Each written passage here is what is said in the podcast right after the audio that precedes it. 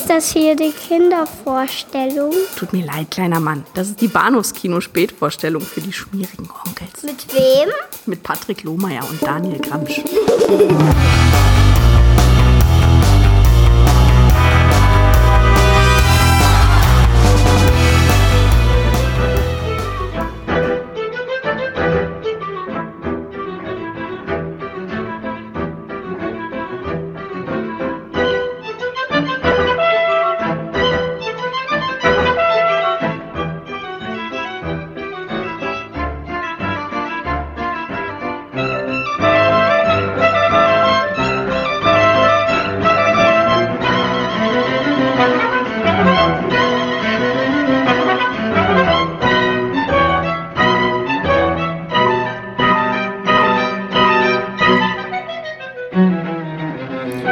Willkommen zur Gute Laune Episode Nummer 292, uh. 93, 94? Wer weiß das schon so genau? Mein Name ist Patrick und bei mir ist der Daniel. Hallo. Hallihallo. Wie alt bin ich eigentlich? Zu alt vermutlich. Aber nicht alt genug, nicht alt genug, um äh, mich daran erinnern zu können, wann der Film im Kino lief, den wir heute Abend besprechen. Holy shit. Und ja. ich glaube, auch das waren schon wieder zu viele schlechte Gags für das Thema, über das wir heute Abend zu ja, ne, brauchen wir, ja nicht die ganze, ja, wir brauchen hier nicht die ganze Zeit in unser Seidentuch zu schniefen. Wir haben uns das selber ausgesucht. Ja. Wir ich befürchtete ein Festival der schlechten Laune und dann dachten wir uns beide, ja, komm, lass es uns ein bisschen vergnüglicher angehen und generell auch erstmal darüber erzählen, äh, berichten, wie wir zu dem Thema gefunden haben, zu diesem Film insbesondere, aber auch zu dem Thema Skandalfilm im Allgemeinen und mhm. das machen wir dann eben auch. Und ja, so fangen wir an, genau. Lassen gleich mal die Katze aus dem Sack für die zwei Leute, die den äh, Titel dieses Podcasts noch nicht gelesen haben und jetzt vollkommen überrascht davon sind, dass wir nicht über, weiß ich nicht, die, die, die Menschenfresser aus dem Dschungel der Pygmäen reden, sondern wir sprechen über uh, The Birth of a Nation, die Geburt einer Nation von D.W. Griffith, Griffith äh, aus dem Jahr 1915, mhm. was dann, glaube ich, auch der älteste Film sein dürfte, den wir je in dieser Podcast-Reihe hatten. Ja, also bis hierhin auf jeden Fall. Mal gucken, was da noch kommt. Also ich, ich persönlich, ja, ich hätte ein bisschen Lust auf, auf, äh, auf Milies, aber das ist was anderes. Du, wenn das hier ähm, gut ankommt, können wir noch zurückgehen. Also ich habe über einige Skandalfilmchen gelesen, so äh, äh, Prä-Weimarer Republik, äh, ja. Ja. späte 1900er, erstes Jahrzehnt, da gibt es noch so zwei, drei Titel.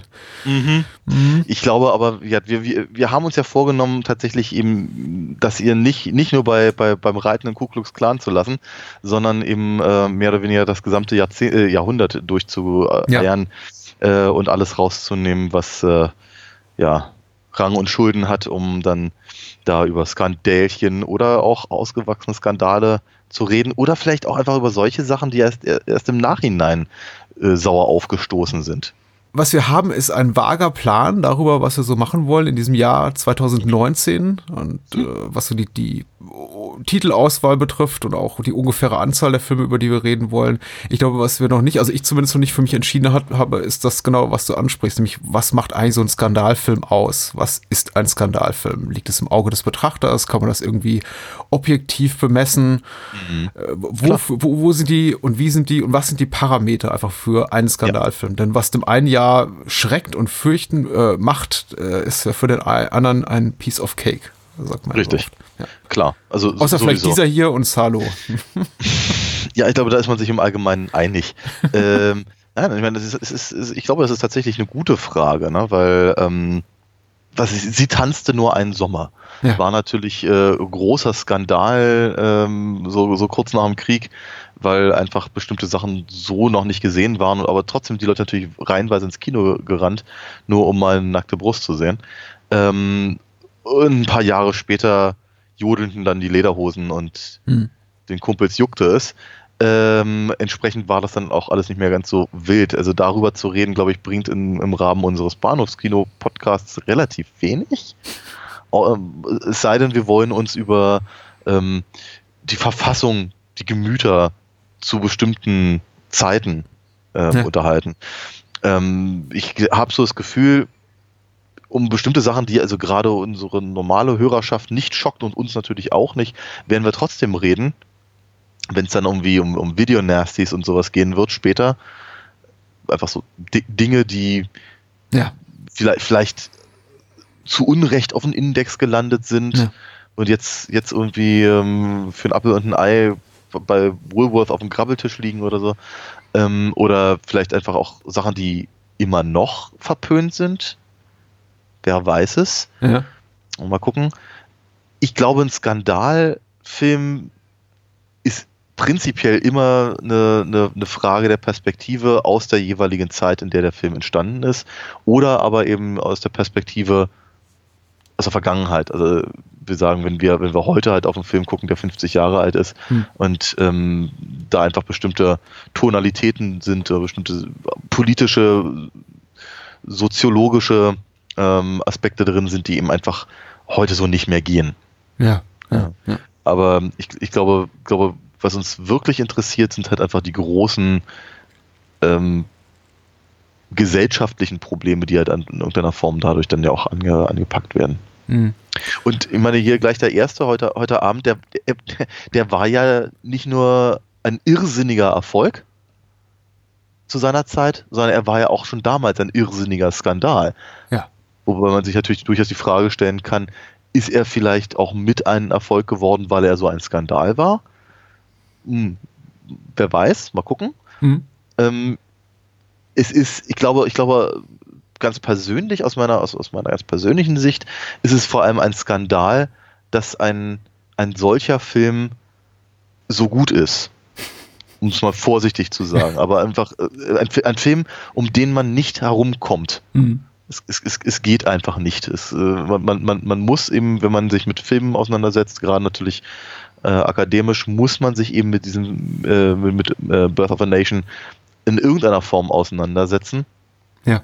Ähm, einfach weil, weil, er, weil er eben so wahnsinnig viele Dinge zum ersten Mal macht, die eben heute noch, noch, noch Bestand haben. Und das ist, das ist einfach, das ist ein, ist ein Meilenstein.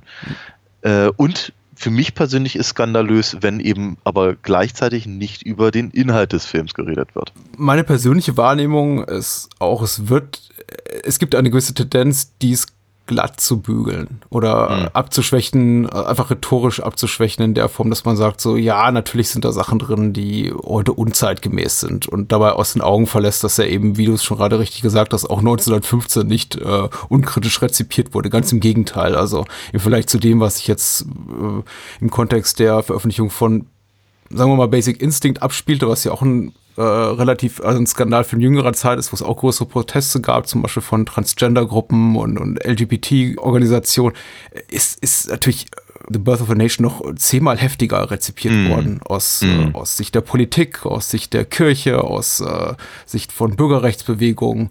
Und das äh, völlig zu Recht. Also es ist ein Mhm. Film, der eben damals wie heute schockiert, möchte ich sagen. Also mich auch scho- schockiert hat beim Wiedersehen, was man, Ja. was ich glaube, die wenigsten über 100 Jahre alten Filme von sich behaupten können.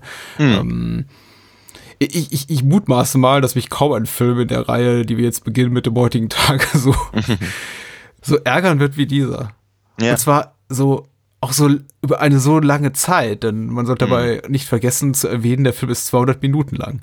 Aber du hast natürlich absolut recht. Richard Brody hat es wunderbar zusammengefasst. Ich glaube, mit dem einen Satz im, im New Yorker, als ich, glaube ich, der, der, das Geburtstag des Films zum hundertsten Mal jährte, als, als er schrieb, the worst thing about um, the birth of a nation is how good it is.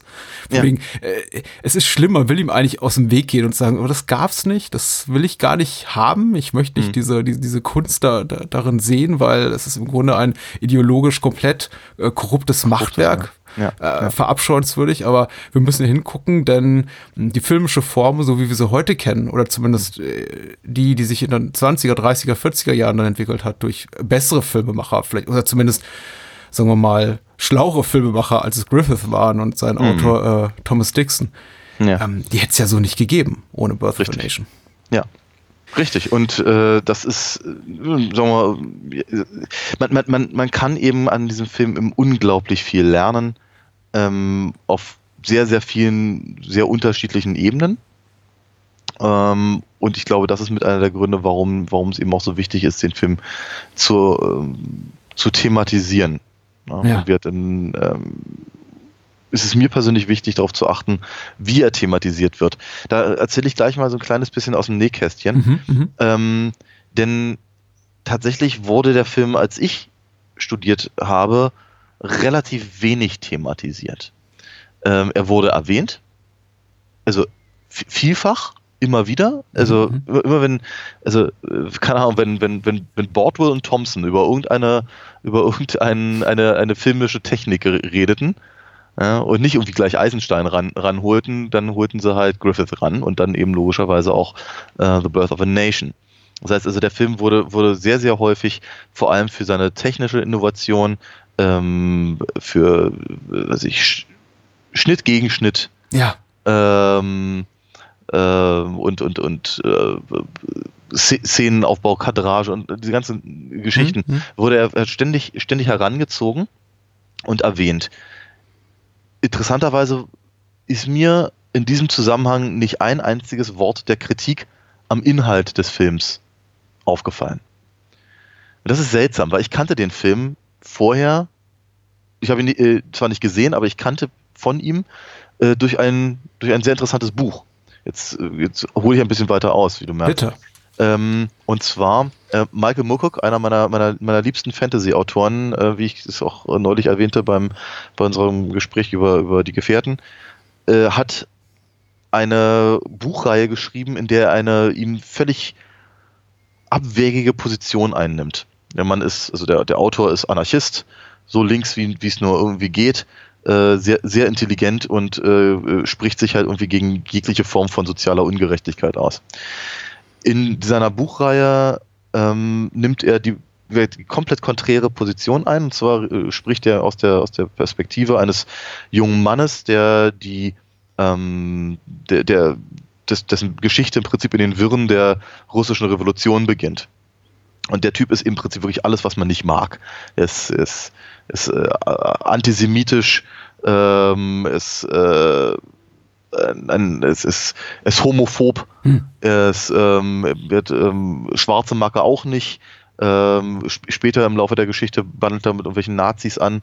Ähm, und alles, alles sehr, also ein, ein, ein, ein wirklich, ein, ein wirklich unangenehmer Bastard, ehrlicherweise, ähm, dem man gar nicht so gerne folgt auf seiner, auf seiner, äh, auf seinem, auf seinem Weg. Aber er hält sich selber für den allerbrillantesten und den allerliebsten und netzten und tollsten und sowieso. Ähm, und einer seiner großen Helden ist halt tatsächlich Griffith, nachdem er eben Birth of a Nation sieht.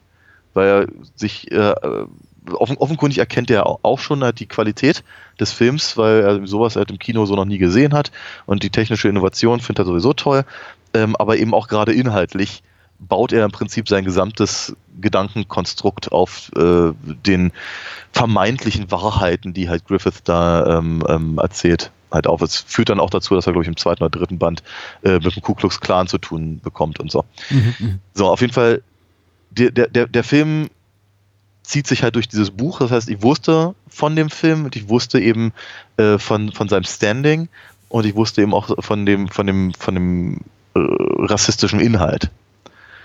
So, und dann sitze ich da halt ähm, praktisch bei meiner, bei meinen, bei den ersten paar Vorlesungen und, und Seminaren zur, zur, zur Filmgeschichte und was nicht alles und der Film wird halt ständig erwähnt, aber das nicht.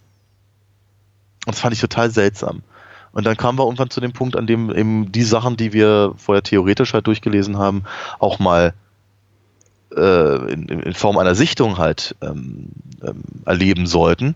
Und dachte, oh, okay, Griffith, jetzt kommt Griffith dran. Super. Kam er auch, aber nicht Birth of a Nation. Er fing an mit Intolerance. Und danach hatten wir dann, glaube glaub ich, noch hier, äh, wie heißt das Ding, Orphans in the Storm. Ähm, und das war's. Dann sind wir dann, dann sind wir dann so langsam, langsam in die, in die 20er ge- gegangen. Aber das fand ich halt echt interessant, dass, dass, dass, dass sich offenkundig nicht getraut wurde, diesen Film dann auch zu zeigen.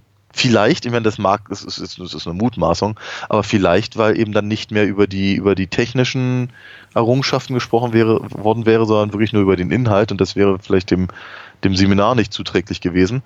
Ähm, aber dennoch ist es halt, ich finde, ich finde das, das ist mir damals schon säuerlich aufgestoßen. Und jetzt, wo ich es zum ersten Mal auch wirklich gesehen habe, vorher halt in Ausschnitten, logischerweise, Hm. ähm, musste halt einfach noch mal dran denken und wollte die Geschichte gerne mal kurz teilen. Also das Wort unangenehm wird, glaube ich, uns durch den heutigen Abend begleiten. Äh, Ich hoffe, das Gespräch wird nicht unangenehm, sondern einigermaßen aufschlussreich. Auch wenn ich befürchte, dass die meisten unserer Hörerinnen und Hörer den Film nicht gesehen haben. Und ich werde es ehrlich gesagt auch den Teufel tun und diesen Film empfehlen. Im Sinne von, nehmt euch die drei, dreieinhalb Stunden Zeit und guckt ihn euch an. Das ist relativ schwer erträglich. Wie gesagt, Mhm. filmisch du- durchaus berauschend. Also Mhm. was allein das Handwerk dahinter betrifft und die Kunstfertigkeit, äh, erste Sahne und tatsächlich kann, kann locker mit äh, Filmen, die 50, 60, 70 Jahre später gemacht wurde, eben mithalten. Also das ist einfach großes, großes, grandioses Kino. Das ist zum einen eben schockierend, weil hinter diesem Ganzen diese rassistische Agenda steht, die, oh, die, die, die, die, die, Ja. die markerschütternd ist. Der andere Faktor, der mich noch mehr erschüttert hat als die Tatsache, dass eben diese ganzen äh, historischen Anachronismen, dieser historische Re Revisionismus da ins Spiel kommt, der die, der, äh, die schwarze Bevölkerung Amerikas, die, die ehemaligen Sklaven als niederträchtig und mordlüstern und dauergeil äh, charakterisiert. Doch schlimmer fand ich fast, dass, dass sowas eben einen wahnsinnigen Erfolg hatte. Weil es Ja. ja nicht so, dass diese Art von Kino damals wie heute gibt. Auch solche Filme, üble Pro- Hetzpropaganda wird bis heute gemacht. Es gibt Filmemacher Mhm. zeitgenössische wie diesen äh, Dinesh D'Souza in den USA, der, der Mhm. alle ein bis zwei Jahre mit der Dokumentation, Dokumentation in Gänsefüßchen rauskommt. Ja. Die heißt irgendwie, wie Obama Amerika ruiniert und äh, Mhm. wie, wie, wie, wie, wie Hillary Clinton nachts kleine Babys frisst und äh, Bernie Sanders äh, kleine Mädchen pimpert oder Hunde oder Schafe. Also es ist ganz furchtbar. Aber das ist, das, das, das ist eben so Nischenkultur. Das gucken sich eben dann so Hardcore-Reaktionäre und äh, äh, Anhänger der äh, White Supremacy-Bewegung an. Aber ja, man kann es gut igno- ignorieren. Es ist sowas, was man in der eigenen Social-Media-Blase dann wegklickt und sagt so, ah, äh, mag ich nicht.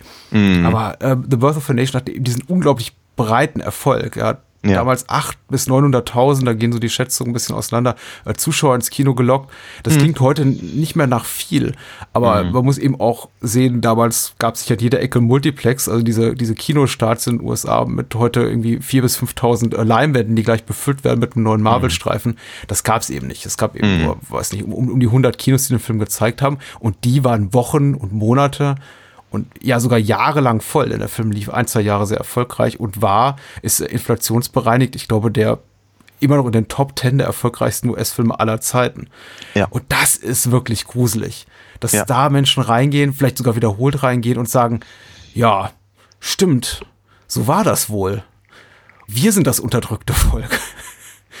äh, Ja. Und lasst gleich nebenbei nochmal den Ku Klux Klan reanimieren. Haben zu, sich zumindest ein paar Leute gedacht. Es, das, das, das, das, ist, das, ist, das ist wirklich. Äh,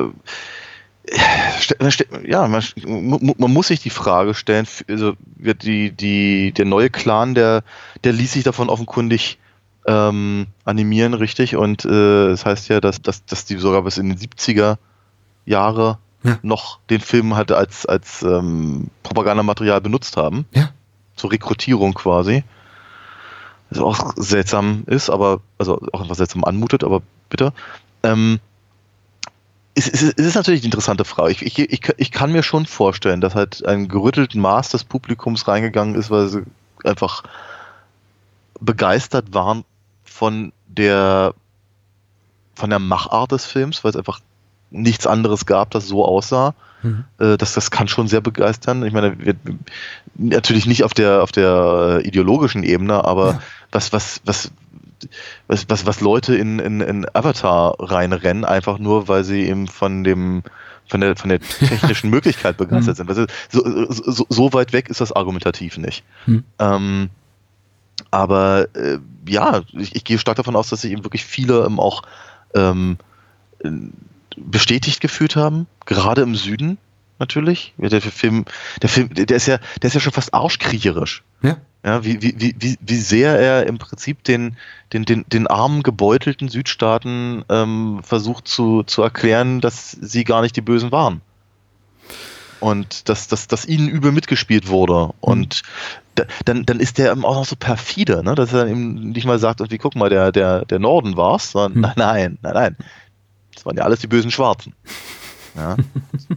Und, und, und also der, der, der, äh, der, der Norden ist halt schlimmstenfalls äh, äh, einfach dumm, weil er sich hat einwickeln lassen. Ne, wie halt an der Figur von Stoneman und wie immer wieder klar wird, dass der äh, Mhm. mh, vielleicht seine eigene Agenda schiebt, aber irgendwie eigentlich, eigentlich nur, ja, irre, irregeleitet ist quasi. Ja. Ja, ko- korruptiert durch niedere Gelüste, man. Also eine der ersten Szenen, in der wir ihn sehen, Stoneman, der quasi so die ganze, äh, ja, die, die Schwarzen quasi wieder an die Macht bringt, mehr oder weniger direkt äh, und auch irgendwie andere, alle anderen um sich rum äh, korrumpiert. Den sehen wir in aller, seine allerersten Momente, wie er seiner seiner Haushälterin hinterher lüstet und sich dann auch Ja, gleich ja. an ihr vergeht und dann kommt dann auch die, diese äh, für Griffith oder zumindest für Birth of a Nation typisch didaktische Texttafel, die dann auch gleich uns die Erklärung mitliefert, so von wegen so, ja, er war im Grunde kein schlechter Mann, weil, äh, Klammer, gedachte Klammer auf, weil er ja eigentlich ein Weißer ist und eigentlich von daher eigentlich schon mal besser, alarisch, äh, aber er, äh, ungefähr, er konnte, er konnte seinen niederen Trieben nicht entkommen. Er hatte diese eine Schwäche und das ist eben Ja, das, ja. das schwarze Fleisch. Ja, ja. Ähm. Das ist, das ist, ah, ja. Ja, diese- Ich, ich, ich, also, Entschuldigung, wenn ich solche Sachen herbeizitiere, Mhm. Ja. okay, die, die, die, die Klammer war jetzt ausgedacht, aber alles andere, muss man wirklich sagen, das steht auf diesen Texttafeln drauf. Mhm. Ja, Was ich da, was man da lesen kann, da schlackern einem teilweise die Ohren. Ja, Deswegen möchte ja. ich auch, auch in Dahls Namen mal dieser ganzen Diskussion vorausschicken, damit wir nicht Mhm. immer wieder sagen müssen, ja, das steht da oder wir zitieren natürlich nur. Also wir Mhm. möchten aller Deutlichkeit vorausschicken, dass The Birth of a Nation wirklich ein ideologisch zutiefst verachtenswertes Stück Filmkunst ist Mhm. und wir das äh, daran propagierte Menschen- und, und Wertebild kategorisch ablehnen. Also Ja. und wenn wir hier gelegentlich äh, rassistisch gefärbte Begriffe benutzen, dann nur ja erstmal adäquat angewidert in, in Zitatform und nicht aus äh, persönlicher Überzeugung heraus, aber wir irgendwie versuchen, was zu normalisieren.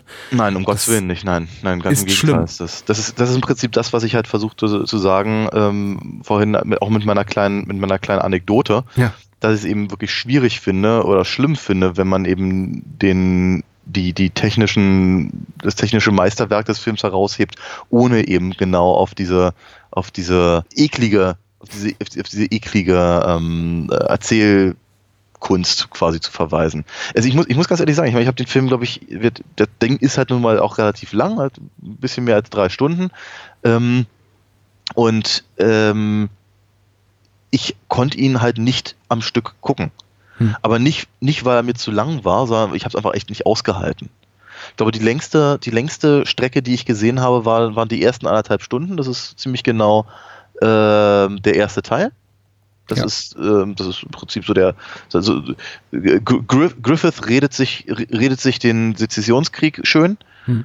Ähm, das macht er bildgewaltig und äh, das ist eben auch, glaube ich, so ein Punkt. Kann, können wir fast vorstellen, dass halt viele Leute reingerannt sind, einfach weil, äh, weil, sie- weil sie mal sehen wollten, wie der, wie der Bürgerkrieg so aussah. Hm. Oder sich vielleicht auch noch ein bisschen daran erinnerten, wenn sie alt genug waren oder so. Aber äh, das, das, das, das, das, das hat schon halt einen gewissen Bombast und, und, und vergleichbar mit einem, mit so einem, so einem Actionkracher, in den sie alle reinrennen.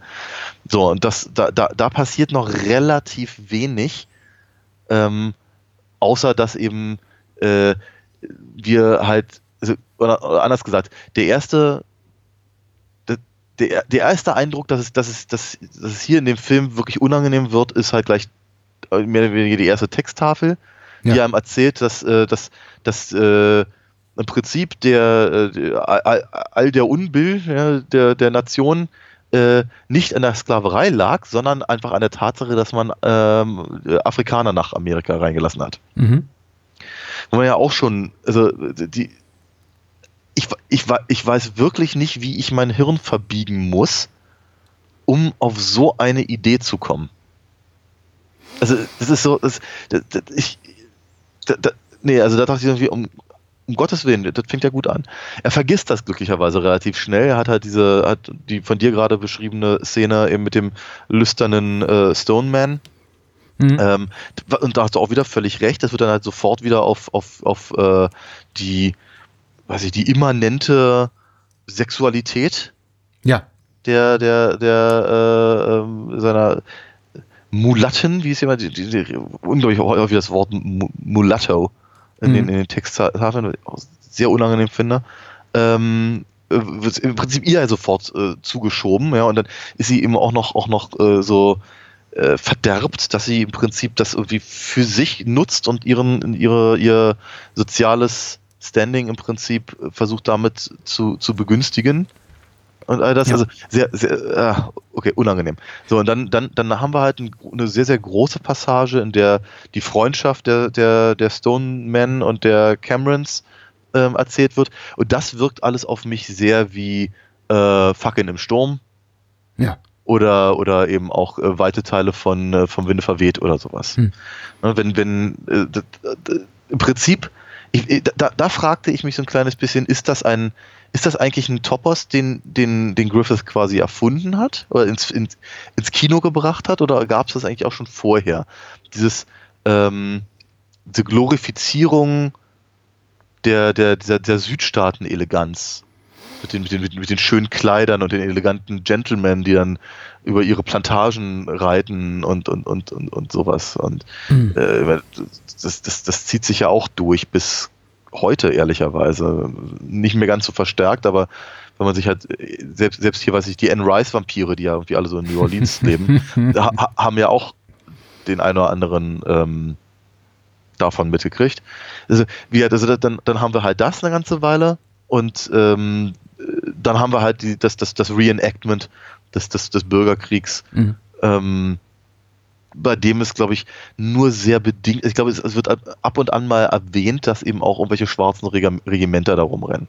Ja, die Negro Militia, die natürlich ja. auch ähm, gewaltgeil und, und, und dauerlüstern sind. Es gibt sowieso nur zwei Arten von äh, dunkelhäutigen Menschen in diesem Film. Die einen sind ähm, ja äh, machtgeil und höchst äh, anscheinend höchst, höchst gebildet, so gebildet, dass sie äh, unglaublich intrigant sein können und äh, eben den, den, äh, die Weißen manipulieren können für ihre Sache, wie zum Beispiel die Haushälterin, die, was ja auch widerlich ist, äh, eine Vergewaltigung vortäuscht, quasi, oder, über, oder ein Übergriff des mhm. Besuchers da von, von äh, Stallman, was sich dann was, was dann darin mündet, dass er sich ihr quasi nähert und sagt, ach du Arme, bist du, hat, hat er dich angegrapscht? Und sie so, ja, mein Herr und Gebieter, komm, fass mich an, mach alles mhm. wieder gut. Also schon da ist man schon so, ah, äh, schauderhaft berührt. Und diese Arten von schwarzen Figuren, also insbesondere der Figur von Silas Lynch, der auch von einem ja. weißen Mann im Blackface gespielt wird, mhm. ähm, der, ich möchte mal sagen, der seine Sache gut macht, weil er ist ein absolut großartiger Fiesling.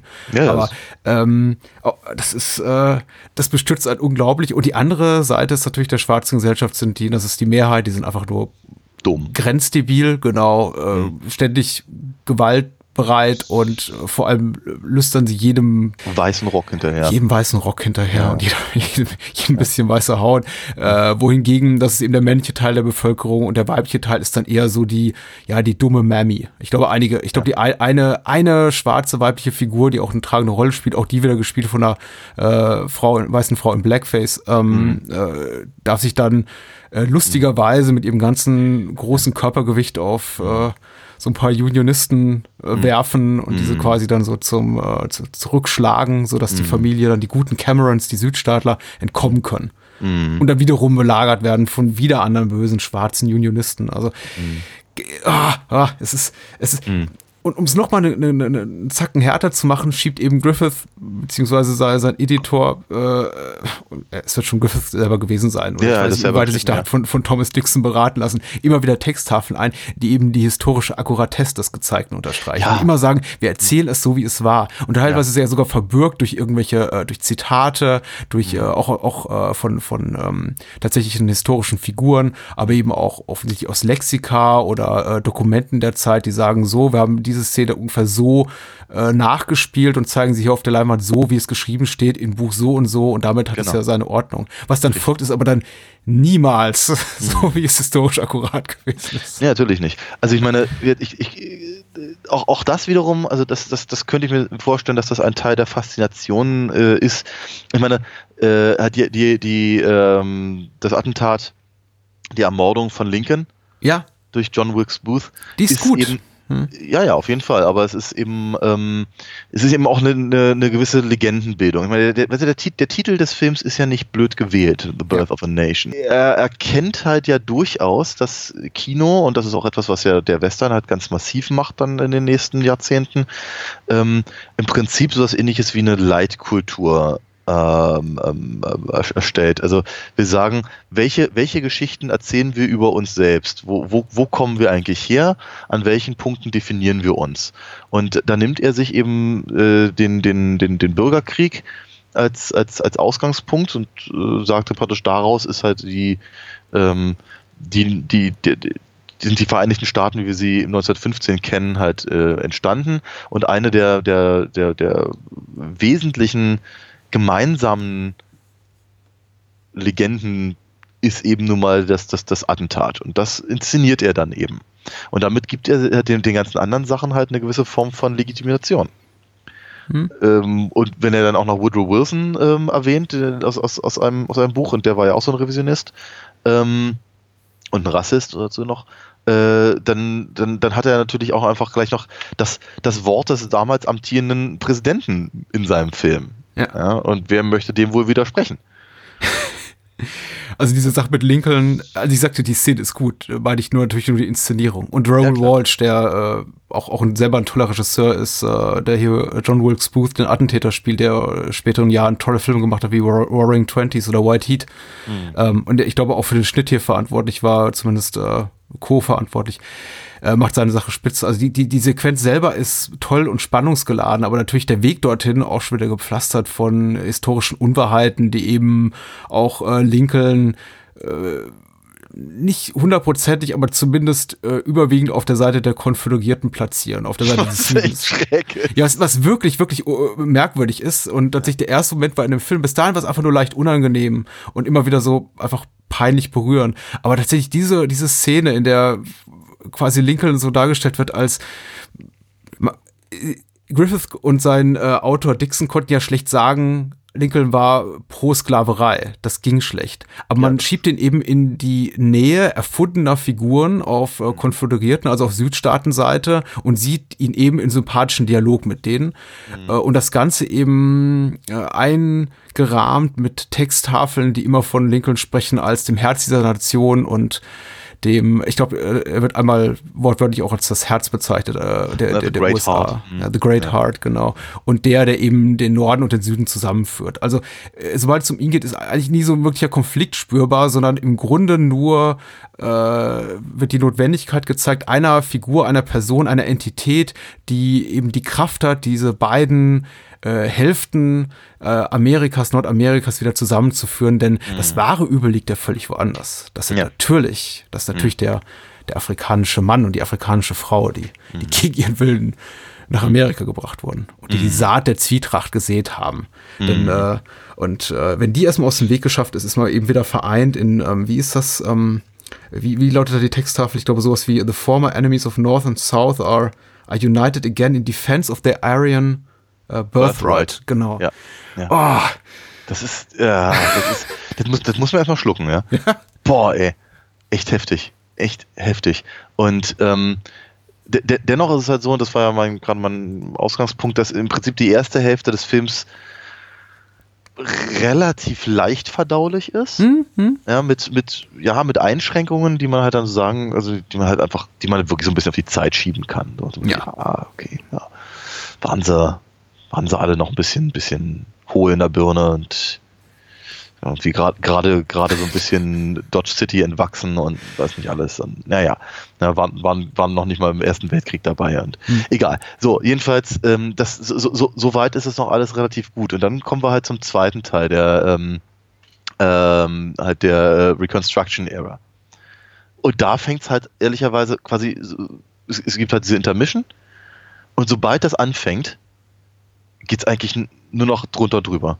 Ja. Es, äh, es wirklich so, so, so, sobald, sobald äh, der, der, der Handlungsfaden praktisch nach Beendigung des, des Bürgerkriegs äh, einsetzt, haben wir dann eben äh, so, so äh, Upstarts im Prinzip, wie halt Silas Lynch, der, der dann, der, der, der sich irgendwie in die, ähm, äh, der, der im Prinzip was ich, so den, den, den, die Gutmütigkeit der, der, der, der, der Weißen, die es jetzt, die, die, die, die es jetzt irgendwie nach dem Krieg richtig machen wollen, Mhm. ausnutzt und sich halt in eine, in eine, eine komische Position manövriert, die äh, Ich glaube, er wird sogar Senator. ja, ja, genau. Und, und, und dann es gibt gibt's eben diese, diese, diese, diese, diese Wahlszene, ja, wenn dann, wenn dann die, wenn dann die, äh, die Schwarzen halt irgendwie quasi aufmüpfig werden, wenn man so möchte, ja, und dann eben äh, die, die Weißen daran hindern, dass sie, dass sie wählen können.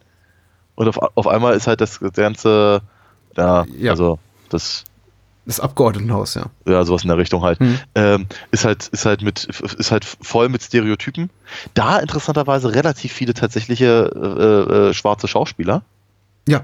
Das fand ich, das fand ich seltsam. Also das, Die aus Flachmännern tricken, die natürlich, Ja. weil was essen Schwarze sonst äh, gebratenes Hühnchen essen. genau, Ähm, Wassermelonen sieht man eine Menge. Ja, Füße auf dem Tisch.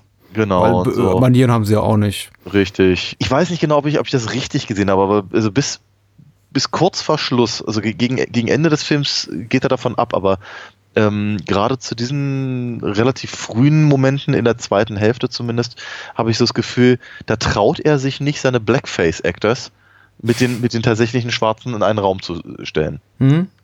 Ähm, es gibt halt einfach, gibt, gibt eine Menge Szenen, also gerade wenn, wenn, wenn, naja, das halt handelnde Figuren sind, also vielleicht solche, die sogar Namen haben, Ja. das ist halt alles, alles Weiße mit, mit, äh, mit äh, Schuhcreme im Gesicht. Creme im Gesicht, danke.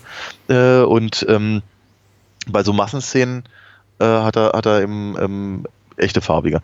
Und das trifft sich aber nicht. Ne? Er- Das, das später dann ja. Hm? Gegen, gegen Ende des Films ist er dann auf einmal nicht mehr so, so, so fein.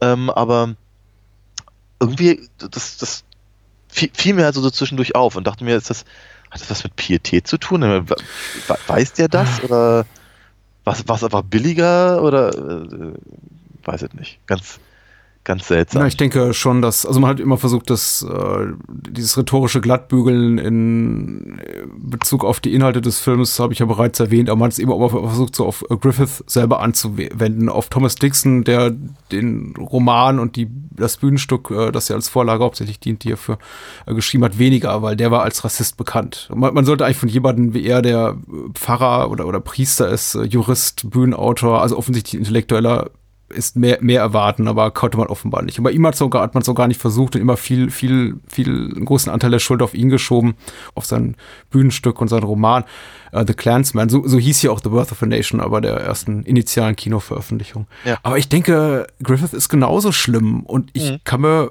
also nicht, er ist nicht ganz so ideologisch zersetzt, das zeigt eben auch sein späteres Filmwerk, dass er jetzt nicht so sein, nicht so extrem seinen Motiven, die er hier darstellt, äh, treu geblieben ist. Aber man muss eben auch ganz deutlich sagen, er hat im Nachgang bis zu seinem Lebensende nie etwas relativiert. Er hat sich nie für irgendetwas entschuldigt. Er hat gesagt, das ist Teil seiner freien Meinungsäußerung und äh, er hat eben versucht, mit äh, The Birth of a Nation einem, einem Wunschdenken nachzukommen. Also immerhin so viel hat er äh, zugestanden, dass es jetzt nicht der historischen äh, Realität entspricht, einem, einem Wunschdenken nachzukommen, das eben viele Menschen haben, eine Sehnsucht, die eben viele Menschen haben, vor allem in den Südstaaten, die sich zurücksehen nach einer Zeit, in der alles so ein bisschen anders war und sie eben als die weiße Rasse äh, herrschten, was ja noch immer der Fall ist. Und das ist ja, Natürlich, ja. das ist ja das Schlimme daran. Das ist ja wirklich das Schlimme daran, wenn äh, auch, auch so Menschen wie, ja, Donald Trump ist, ein- ist ein leichtes Ziel, aber ich muss ihn einfach erwähnen. Und Roosevelt hat das Zitat vor ihm gebraucht, aber mittlerweile verbinde ich es nur mit Trump. Wenn Menschen wie Trump eben von den, von den vergessenen Menschen Amerikas reden, dann Ja. seine Amtsantrittsrede. Das ist so schlimm. Und ich Ja. glaube, äh, aber, aber es trifft offenbar den Nerv immer noch von, von Millionen und Mhm. Dutzende Millionen Amerikanern. Und so muss es eben damals auch gewesen sein, dass, Mhm. obwohl man sich in einer sozial äh, wie monetär äh, privilegierten Lage befand als Weißer im Jahre 1915 gab es eben immer noch offensichtlich hunderttausende Menschen, die sagten so, ja, stimmt, man hat uns ganz schön viel weggenommen.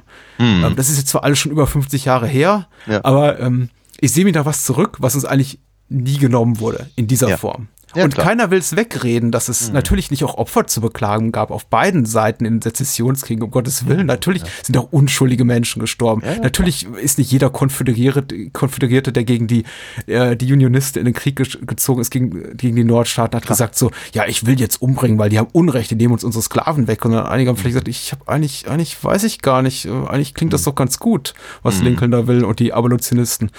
Aber, äh, Möglich.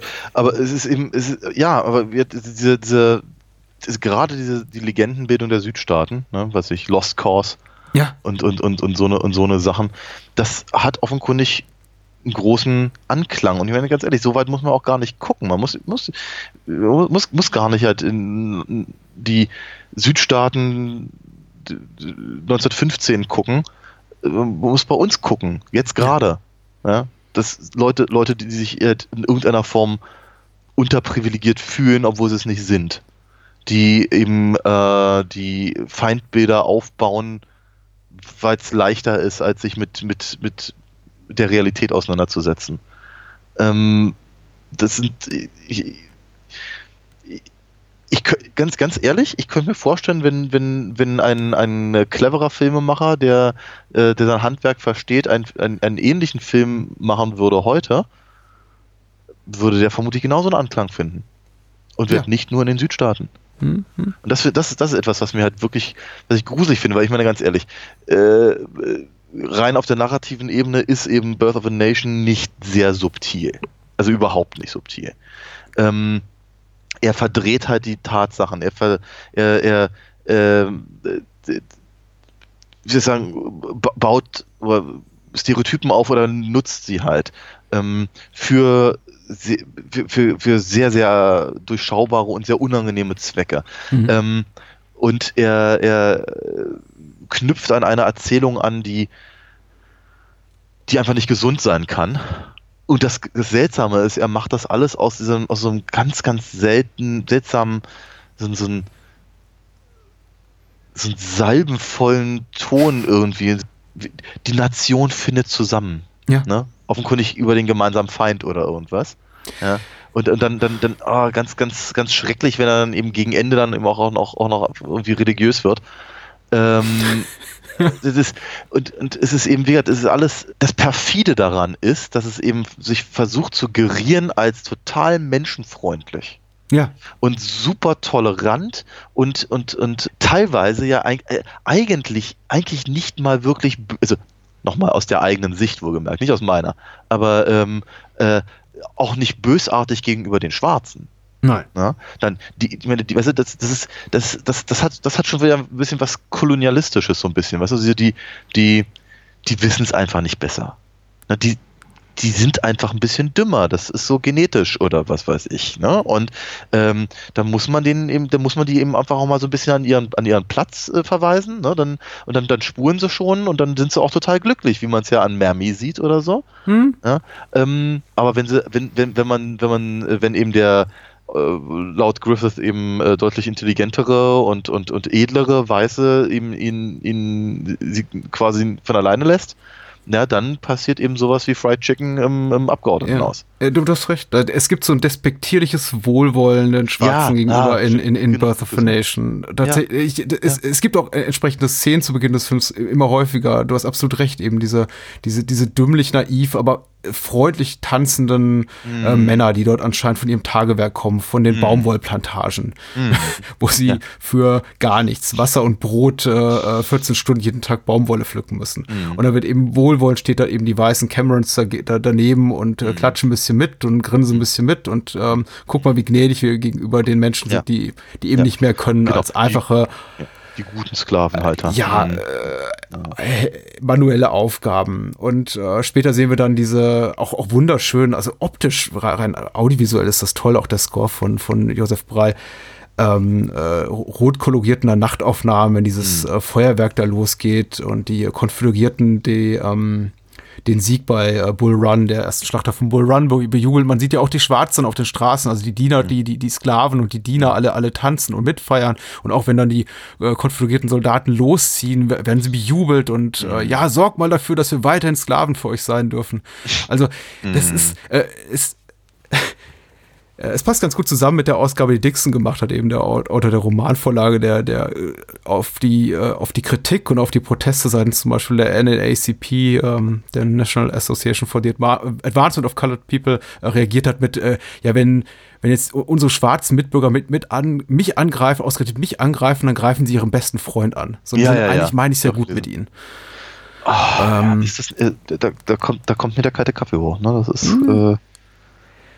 Äh, Vielleicht schimpfen wir ein bisschen viel, weil, oder vielleicht mag es äh, auch Menschen, äh, Hörerinnen und Hörer jetzt, die den Film nicht gesehen haben, so gehen, dass sie sagen, äh, viel echauffiert, aber äh, ich äh, ich habe das Gefühl, es ist doch einigermaßen gerechtfertigt, denn ich habe ehrlich gesagt nicht damit gerechnet, äh, dass der Film mich so trifft. Ich würde gerne ein Stück weitergehen und sagen, wenn sich jemand darüber beschwert, dass wir uns echauffieren, äh, dann darf er gerne abschalten und nie wiederkommen. Meinetwegen auch das gerne.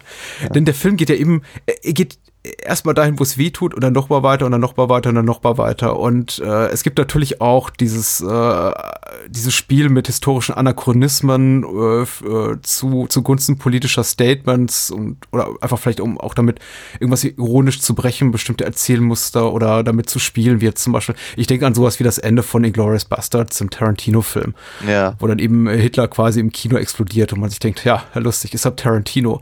Aber man stelle sich das Ganze vor, noch eine Stunde länger, bierernst, äh, sowas wie, weiß nicht, der, der, der, der Bärenjude nicht als satirisch überspitzte Figur, äh, äh, die politisch Kommentar ergibt, sondern tatsächlich als äh, historisch äh, verbürgte Figur, wo dann vorher noch so ein Zitat steht mit, übrigens, den gab's wirklich. Und er hat äh, arme, unschuldige Nazis abgeschlachtet. Und das Ganze immer noch mit Texttafeln, wo da drin steht, ähm, und es war gut so. Oder es war nicht gut so. Endend mit einer Szene unter anderem äh, montiert zu den äh, Flitterwochen der beiden ähm, Paare, die wir in diesem Film sehen, äh, El Elsie und Ben, Ben der kleine Colonel und äh, Phil und ich glaube Margaret, die dann am Ende zusammenfinden, also die den Krieg, Krieg quasi überlebt, Mhm, überlebt haben und die Angriffe der, der überwiegend schwarzen äh, Militia, äh, dann äh, quergeschnitten mit Szenen von ähm, Ku Klux Klan Reitern, die eben Waffen halten auf Schwarze am Wahltag. Mhm. Äh, und dann Texttafel, endlich konnten wieder ordentliche Wahlen stattfinden. Ja. Und im ersten Augenblick möchte man loslachen natürlich, weil sich dieses, diese, diese Texttafel, die irgendwie sowas sagt wie, äh, endlich konnten Wahlen wieder in, in, in, in Recht und Ordnung stattfinden, komplett bricht mit einem Bild, wo Menschen von, von den Wahlurnen ferngehalten werden mit vorgehaltener Waffe. Der Film meint das eben ernst. Natürlich meinte das ernst. Und dann Er schwillt das- die Musik nochmal richtig das- auf und er, sagt, er meint das nicht nur ernst, er meint das sogar noch gerecht. Nicht Ja. Nur, äh, äh, weil, weil sich das ja direkt bezieht auf das, was ich vorhin gesagt habe, wenn nämlich die, die, äh, die, die, die Schwarzen eben im Prinzip halt die Camerons abhält zu wählen. Der Film merkt überhaupt nicht, wie, wie, wie, wie zynisch das ist und, und, und äh, das, äh, Nein, natürlich. Aber- er, ja, er aber widerspricht seinen eigenen Thesen ständig. Man Ja, sieht klar. ja auch, tatsächlich, der Film beginnt ja auch mit den Cameron Steinreich in einem schönen Herrenhaus, allen geht's gut. äh, Sie, sie kraulen ihre, ihre Katzenwelpen, die sich mal ein bisschen kabbeln und dann steht dann auch schon so eine Texttafel so, oh, hier so die ersten Feindseligkeiten und äh, schö schöne kleine allegorische Spielereien und dann dazu quer, äh, äh, reingeschnitten halt Sklaven, die auf Baumwollplantagen buckeln und ein ganz beschissenes Leben haben. Und trotzdem sollen wir eben dann mitgehen, wenn der Film 30, 45, 60 Minuten später sagt so, die armen weißen Camerons, völlig äh, mittellos, müssen sie in Lumpen rumlaufen, während draußen äh, sich die, die, die liederlichen, äh, liederliche farbige Bevölkerung äh, ein schönes Leben macht und alle brutalisiert. Ja. Das ist äh, ja. Ja. merkwürdig. Es ist, es ist, ja, merkwürdig ist es auch, aber es, Nein, das, da- da- vieles ist perfide an dem Film, aber das ist tatsächlich, also dass er so schwach ist, auch in den, in den Thesen, die er aufmacht, die so zu belegen, das finde ich tatsächlich so ein bisschen merkwürdig und Nee, einfach ein bisschen dahinter steckt aber eine- schwach. Nee, ja, aber da- dahinter steckt ja, da steckt, da steckt ein, ein gewisses Mindset. Hm? Und dieses, das, das, das, dieses Das Mindset, hatten- Geburtsrecht. Ja. Bitte? Das Das Geburtsrecht. Geburtsrecht, ja. Natürlich. Ähm, das ist das, äh, was, was wir vorhin im Prinzip eigentlich schon mal schon mal ganz kurz hatten, nämlich dass hier, dass, dass in der, der Grundannahme des Films die Schwarzen sich halt über ihre über ihren Stand erheben. Ja. Ne? Sie sind gar nicht befähigt dazu, weil, weil, weil sie nicht, weil sie nicht, nicht klug genug sind und weil sie die Manieren nicht haben. Ähm, das ist ja auch da irgendwie zwischendurch irgendwie, glaube ich, ist so so eine, so eine Textpassage, dass, äh, dass, dass, ähm, dass, dass, dass sie sich jetzt die Macht aneignen und gar nicht damit umgehen können oder irgendwas in der Richtung oder, Ja. oder die, ja, ich krieg's nicht mehr ganz hin. Wenn, wenn, wenn, du praktisch, wenn du erstmal diese Annahme vor den Film setzt, dann sind die ganzen Sachen, die er auftut, in sich fast schon logisch. Mhm. Ja, also genauso auch, also, also hier die, die Szene, wenn, wenn Gus, der, dieser, dieser äh, Soldat, da Ja. sich halt äh, äh, hier Flora nähert und äh, ihr, ihr sagt, dass er sie heiraten will und äh, sie dann ab, äh, halt, äh, wegrennt und sich letztendlich halt in den Selbstmord stürzt. Hm. Ähm, da ist ja auch eben eine Grundannahme. Also nicht, nicht, ich ich, ich habe öfter mal gelesen jetzt in der Vorbereitung, ähm, dass er versucht, sie zu vergewaltigen. Das stimmt gar nicht. Nein. Überhaupt nicht, weil er das Einzige, was er will, ist halt ähm, im Prinzip, ja, also. Ich hatte es erwartet tatsächlich. Ich hatte nicht erhofft oder erwünscht, aber ich hatte es erwartet tatsächlich und war dann ja. überrascht, dass es nicht der Fall war. Nee, überhaupt nicht, ne, weil er, weil er, er eben im Prinzip mehr einen dann offenkundig nicht standesgemäßen Wunsch äußert, ja. der ihm aber ja per, äh, per Gesetz zugesichert ist. Und davor hat sie Angst, also vor ihrer, keine Ahnung, weißen Ehre der Beschmutzung. Und das ist der eine Schritt zu, zu viel. Denn vieles ja, genau. wird ja den Schwarzen zugestanden. Im, ja. im, Im, Sinne von so, ja, das ist alles, was wir schon erwähnt haben. Diese eben grob und ungeschlacht und, und, und, und, und lüstern. Und ja, so ist er eben der überwiegend schwarze Mann, der hier gezeigt wird. Äh, aber das ist der eine Schritt zu weit. Dieses, dieses Heiratsdings. Der Schwarze und die, äh, die Weiße in, vereint im mhm. Bunde der Ehe. Ist ja, ja. auch letztendlich das, was Stoneman äh, dann ja. einen Gesinnungswandel vollführen lässt. Also bis dahin ist er immer auf der Sa Seite der, der, der Schwarzen, personifiziert durch diesen Silas Lynch. Aber in dem Moment eben Silas Lynch sagt, ähm, er möchte gerne Lillian, Gish heiraten. Genau, genau ich möchte Lillian Gish, die wunderbar ist in dem Film, muss man sagen, ja, ja, Äh, heiraten. Hm. Äh, sagt der Vater, was? Nein, du kannst jeden heiraten. Also vorher klatscht ihm noch auf die Schulter und sagt, natürlich, ja, dafür haben wir doch gekämpft. Ja. Aber in dem Moment, in dem er sagt, es ist deine Tochter, ja. uh, das ist einfach, da ist der, da kommt die Angst des weißen Mannes äh, vollkommen raus und äh, übermannt ihn quasi. genau. und aber, äh, aber äh, genau, aber er kann nichts mehr tun und wird halt von den äh, schwarzen Soldaten dann auch wieder zurückgehalten. Ne? Genau, das ist halt ähm, die, dieser also eine, in diesem Film ist eine Menge Angst, eine Menge Unverständnis, eine Menge Stereotyp, äh, eine Menge, ähm, ich, ich, weiß gar nicht, ich, weiß, ich, weiß, ich, ich, krieg's nicht, ich krieg's einfach nicht auf ein, auf ein Wort runtergebrochen. Mhm. Ähm, ich glaube, da steht aber eben vor allem eben dieses, dieses, dieser, dieser Gedanke hinter, das eine, eine, eine Grundungerechtigkeit von den, den Nachtgespenstreitern äh, ja. in irgendeiner Form gerade gerückt werden muss. Mhm.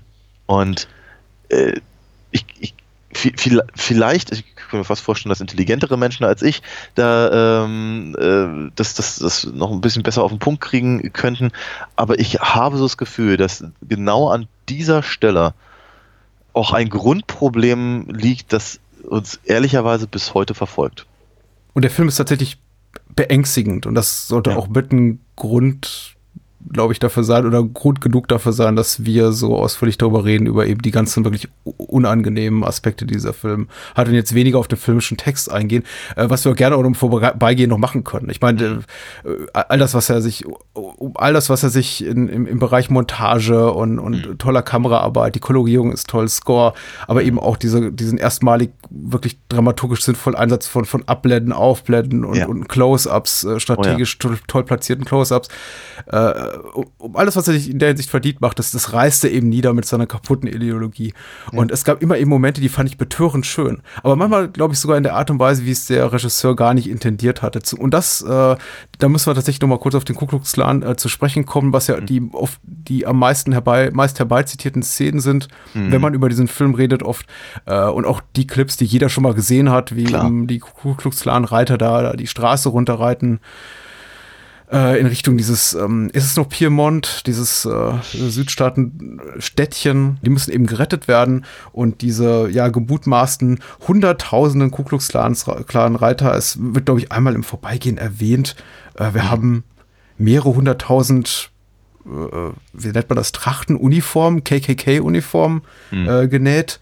Mhm. Ähm, also man kann davon ausgehen, dass sich da eine, eine riesige Armee geformt hat und die reiten eben repräsentativ da von 50 äh, Reiter vielleicht dargestellt, da die Straße ja. runter. Ja, und meine, diese Szenen haben mir mhm. wirklich Angst gemacht in der Art und Weise, ja. wie sie inszeniert sind. Der Score unglaublich harsh und bedrückend und ich glaube, er sollte triumphal sein, aber auf mich wirkte er tatsächlich, äh, ich, ich fühlte mich da an irgendwelche Nazi-Aufmärsche in, in, in Klar ja. in deutschen Metropolen des Jahres 1939 erinnert mhm. und äh, weniger an, äh, fühlte da weniger ein Befreiungsmoment, so wie es, glaube ich, vom Regisseur intendiert war. Und dann oft dann noch in dieses rote, in diese rote Koloration getaucht und die äh, Kostüme selber sind eben auch ja, erinnern an martialisch gekleidete Kreuzritter, also haben sowas Mhm. was, was Mittelalterliches an, an sich. Das, was wir Ja, heute klar. sehen vom Ku Klux Klan, also die kleinen Scharmützel, die kleinen äh, paar Menschler, die da noch geblieben sind und wie sie im Film repräsentiert werden. Das ist ja meistens, äh, denkt man dann eben an, an weiße Gewänder, gespensterartig mit äh, eben weißen Kapuzen auf und äh, Löchern drin. Aber hier haben die eben diese Helme und ja, ah, es ist Ja. schauderhaft. Es ist wie Ja, aus einem Horrorfilm entsprungen. Ja, ja, ja, klar, das ist die Nacht der reitenden Leichen, ja. Hm? Ähm, ja, ging, ging mir aber auch so. Ich meine, je- jeder, der, der schon mal Forrest Gump gesehen hat, kennt einige Szenen aus genau diesem, Hm? dieser Passage. Ich muss, es ist, es ist, es ist ganz seltsam. Bei mir, bei mir sind mehrere Dinge durch, äh, äh, passiert, während ich das geguckt habe. Zum einen das, was du gerade beschrieben hast, weil es ist wirklich unangenehm und es ist äh, äh, bedrohlich und, und, und, und all das. Und eben auch ein bisschen gruselig, weil sie sind, äh, die- so, so sehen eben nun mal diese, diese Kutten halt aus. Und ich finde ich finde auch die heutigen äh, Sachen, die man halt da sieht, finde ich auch immer noch bedrohlich, wohlgemerkt. Und äh, zum anderen ist es aber so eben, weil diese, weil die Musik eben so aufbrandet und weil das eben hinten hergeschnitten wird mit der, mit dem, mit dem Kampf da in der Hütte, mit den, Ja. mit den, äh, mit den, den, den wie, wie, wie sagst du mal, Union, Unionisten? Mhm. Äh, und so, es, es ist treibend. Es ist total, total treibend. Also es ist, ich, ich, ich, ich bin nicht so an den Punkt gekommen, dass ich irgendwie dachte, na hoffentlich, hoffentlich rettet der Clan sie alle bald. Hm? Und Es war mir klar, dass das passieren wird, aber ähm, äh, de- de- dennoch ist es so, dass, dass, dass die Szene an sich eben wirklich so brillant geschnitten ist, Ja. Dass man gar nicht anders kann, als in irgendeiner Form mitfiebern, Hm. zumindest mit der Szene. Hm. Und ähm, das finde ich eben auch ganz erschreckend, wie leicht das offenkundig ist, jemanden zu manipulieren, der sich eben eigentlich, also damit meine ich mich, nicht äh, von der von der tatsächlichen ideologischen Aussage beeindrucken lässt sonst. Also da ist die Montage wirklich brillant. Das ist mir auch extrem aufgefallen. Und das hatte ich tatsächlich im Vorfeld nicht erwartet, dass mich, ich hatte wie gesagt jetzt Birth of a Nation immer nur in Teilen gesehen, weil äh, wenig Lust und jetzt erstmals in Gänze. Da war ich wirklich auch von mir selber überrascht, wie sehr mich das mitgerissen hat und musste mich da auch manchmal bewusst so ein bisschen wieder rausziehen und mir sagen, hey, warte mal, das ist ähm, die, die Reite, die man sieht, tatsächlich 50 bis 100, vielleicht ein paar hundert, ich weiß nicht genau. Aber gemutmaßte Hunderttausende, die da gerade zum Angriff reiten, mm. die äh, ziehen nicht alleine los, um äh, hier Elsie und äh, Ben zu retten. Aber es ist eben so geschnitten, dass man wirklich das Gefühl hat, da geht's wirklich äh, die, die, die ganze, der ganze Nord-Süd-Konflikt und äh, die, das schwarze Übel mittendrin lässt sich komplett auf diese zwei Figuren und dann vielleicht noch Phil, den äh, Bruder von Elsie, äh, runterbrechen. Und Mhm. äh, ähm, die verkörpert einfach alles, für das er Amerika steht und eben gegen Ja. den Rest der Welt. Äh, und da ist der Film einfach, einfach seine Effektivität, also mit meinen äh, Gefühlen wie auf einer Klaviatur zu spielen, äh, Mm. unglaublich, unglaublich gut, muss ich sagen. Das ruiniert dann sofort die nächste Texttafel, also keine Sorge, diese, diese, diese Hochgefühle oder diese, diese, diese Packmomente halten nie lange an, weil das, wenn man mal richtig drin ist und sagt, ja, komm, hier, Ku Klux Klan Reiter, ihr schafft das, äh, äh, kommt schon die nächste Texttafel und, und schreibt wieder irgendwas vom, vom arischen Geburtsrecht und äh, man ist sofort wieder, ah, okay, ach, das sind ja, ja, okay, das, das sind ja die Bösen. Mhm. Aber ja, ein perfides Stück Propaganda, ganz, Mhm. ganz schlimm. Mhm. Und unglaublich erfolgreich. Das ist das Schockierendste. Ich hätte unglaublich gerne, auch wenn Hm. ich glaube, es tut weh, aber es gilt eben heute als verlorener Film, das äh, quasi erste Hollywood-Sequel überhaupt, den Nachfolgefilm von äh, Thomas Dixon Jr. gesehen, äh, The Fall of a Nation. Also Griffith hat ja so ein bisschen Abbitte geleistet und Intolerance gemacht im Jahr darauf. Äh, Mhm. auch nicht als Entschuldigung, das wird ihm ja oft, äh, wird ja oft behauptet, sondern quasi als quasi so sein Statement, warum äh, man frei seine Meinung äußern darf Mhm. Mhm. äh, Film geworden ist und das natürlich auch äh, inszenatorisch brillant ist. Aber Mhm. parallel dazu hat eben Thomas Dixon, äh, der im Vergleich zu äh, Griffith noch der größere Hardliner war, rechte Hardliner, äh, einen Film gemacht namens äh, The Fall of a Nation. Mhm. Und ähm, muss wohl grandios gefloppt sein, aber zumindest von den Production Values äh, grandios und äh, leider ja, hat ihn die Geschichte hinfortgerissen. Also Ja. es gibt keine, keine überlebenden Kopien mehr. Aber die hätte ich unglaublich gerne gesehen. Weil, vielleicht sogar noch schlimmer. Also, ich, ich- wahrscheinlich, ich mutmaße mal, es ist sowas wie Birth of a Nation in schlecht. Also hat all die schlecht, all die, all die äh, verwerflichen, ideologisch absolut widerwärtigen Aussagen, aber Ja. ohne, die, ohne die Kunst dahinter. Also das, was dieser Dinesh D'Souza macht und all diese anderen Propaganda-Doku-Macher heutzutage, die dann Alt-Right-Dokus ins Netz Ja. hauen. Es ist so, es ist so seltsam, dass Birth of a Nation eben versucht, wir hatten das ja vorhin schon mal ganz kurz, äh, eben versucht eben irgendwie ein, eine, mh, eine, eine, eine epische Familiensaga zu erzählen, gleichzeitig aber so eine Art Geschichtsunterricht zu geben, dann mh, ideologische Überzeugungsarbeit versucht zu leisten und im Prinzip im Alleingang den Zusammenhalt der Nation zu festigen und für die, für die Zukunft vorzubereiten. Also, wer kommt auf so eine Ideen, frage ich mich. Ernsthaft. Also, echt schräg, schräge Nummer. Wir haben so wenig die Schauspieler gelobt, aber es ist gut. Es ist ein moderner Film. Es ist für äh, ein Film aus dem Jahr 1915, der aussieht an 1965, kann man sagen. Äh, Mhm. Wer äh, das doch unbedingt hören will, dem sei auch in der Vollständigkeit halber, für den sei hinterhergeschickt. Äh, ja, äh, Film ist tot, absolut bedeutsam, äh, prägend in den Stilmitteln, in den technischen Mitteln, die er anwendet. Aber ich, ich bin da ganz bei dir oder wir sind beieinander äh, oder beisammen oder vereint in dieser Meinung. Also ich, ich, es fällt mir schwer, äh, nach diesem sehr, nach dieser sehr bedrückenden Erfahrung, Sichtung über was anderes zu reden, als über die Hetze, die da drin steckt, über den Hass. Ja. Ja. Und ein Hass, den der Film immer als, als Charaktereigenschaft definiert, der es sich zu erledigen gilt. Und, und, und, und Krieg äh, sowieso das Schlimmste, was den Menschen äh, Mhm. wi- widerfahren kann. Und trotzdem nichts anderes tut, Mhm. als Hass zu propagieren. Mhm. Hass auf Menschen, die sowieso schon am unteren Ende der sozialen Nahrungskette stehen. Ja. Ähm, das, äh, das ist unfassbar. Ja, es ist äh, wi- wiederum, irgendwie, es ist, es ist perfide, Hm. ähm, aber ich, ich glaube auch wiederum erklärbar mit dieser, mit dieser Perspektivverschiebung, Hm. Die eben ganz deutlich zeigt, ja, das, äh, von den Weißen, das ist ja kein Hass. Ja. Das ist ja die, die natürliche Ordnung der Dinge. Das muss ja so sein oder sollte so sein. Und äh, der, der Schwarze, der sich im Prinzip über seinen über, über, über das, das, äh, die, dieses äh, gottgegebene Gesetz erhebt, der ist ja derjenige, der den Hass sät. Ja. Das ist auch so dieses, deswegen sage ich ja perfide, eben quasi die, die, die, die Hände reinwaschen von dem, was man dem anderen vorwirft. War ja. Oh, ja. War ja. Oh, war ja. Äh, der Schweiß steht mir auf der Stirn. Ähm, lass es bald zum Ende kommen. Ja. Aber lass uns vorher kurz noch sagen, wo man, bevor wir auf nächste Woche verweisen und für die haben wir ein ganz besonderes, schönes, ganz besonders schönes, leichtes Programm geplant. Leichtes Programm ist mir sehr angenehm nach dieser Mhm. Woche, ja. Lass uns darauf verweisen, wo man dich beziehungsweise deine Heldin Alina Fox findet. Ja, meine Heldin Alina Fox findet man ganz originell auf alinafox.de. Da, wenn ich, wenn ich irgendwann mal dazu komme, das zu ver, äh, up, upzudaten, dann kann man da auch Comics lesen. Momentan kann man die Comics von Alina auf comicwerk.de lesen. Man Hm. kann aber Comics bestellen. Und die schicke ich dann auch gerne. Mit Unterschriften und äh, Zeichnungen dazu. Ich empfehle ja immer gern den äh, Blick ins Impressum. Da findet man dann auch Daniels E-Mail-Adresse. Die findet man wahrscheinlich auch an anderer Stelle, falls Klar. irgendwas nicht funktioniert. Und dann. Ansonsten hört die Bahnhofs Kino Extended Edition. Das sage ich immer wieder. Und mittlerweile sollte die Botschaft angekommen sein. Deswegen sage ich das jetzt nicht nochmal. Ähm, Habe ich ja schon.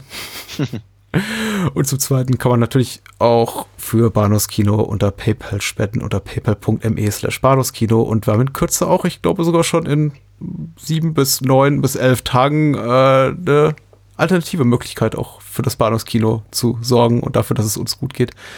Aber dazu dann nächste Woche mehr. Ähm, und bis dahin verbleiben wir in freudiger Erwartung der Filme, über die wir dann sprechen am kommenden Freitag, nämlich Near Dark, dem Catherine Bigelow-Film aus dem Jahre 1987, toll besetzt mit Bill Paxton und äh, Lance Henriksen und ganz tollen Koryphäen des 80er-Jahre-Kinos. Einer meiner Lieblingsfilme aus Jugendtagen, den ich lange, lange, lange nicht gesehen habe. Ich bin wirklich drauf gespannt, wie frisch der sich gehalten hat. Mhm. Und zum Zweiten, Daniel? Reden wir über Ole Bornedals Nightwatch, Nachtwache, Nachtwagen? Find ich finde gut, dass du es versuchst. Ja, genau. Jedenfalls ähm, ein dänischer Film aus dem Jahr 1994. Der war so erdig, den ich auch sehr geliebt habe immer und auch lange nicht gesehen habe. Mhm. Bin total gespannt. Ja, Dann ich auch. stellst du mal eine, seine, seine gealten Gefühlslagen mal wieder auf die Probe, sowas ist immer gut. Und ähm, ich sag mal gute Nacht. Bis denn.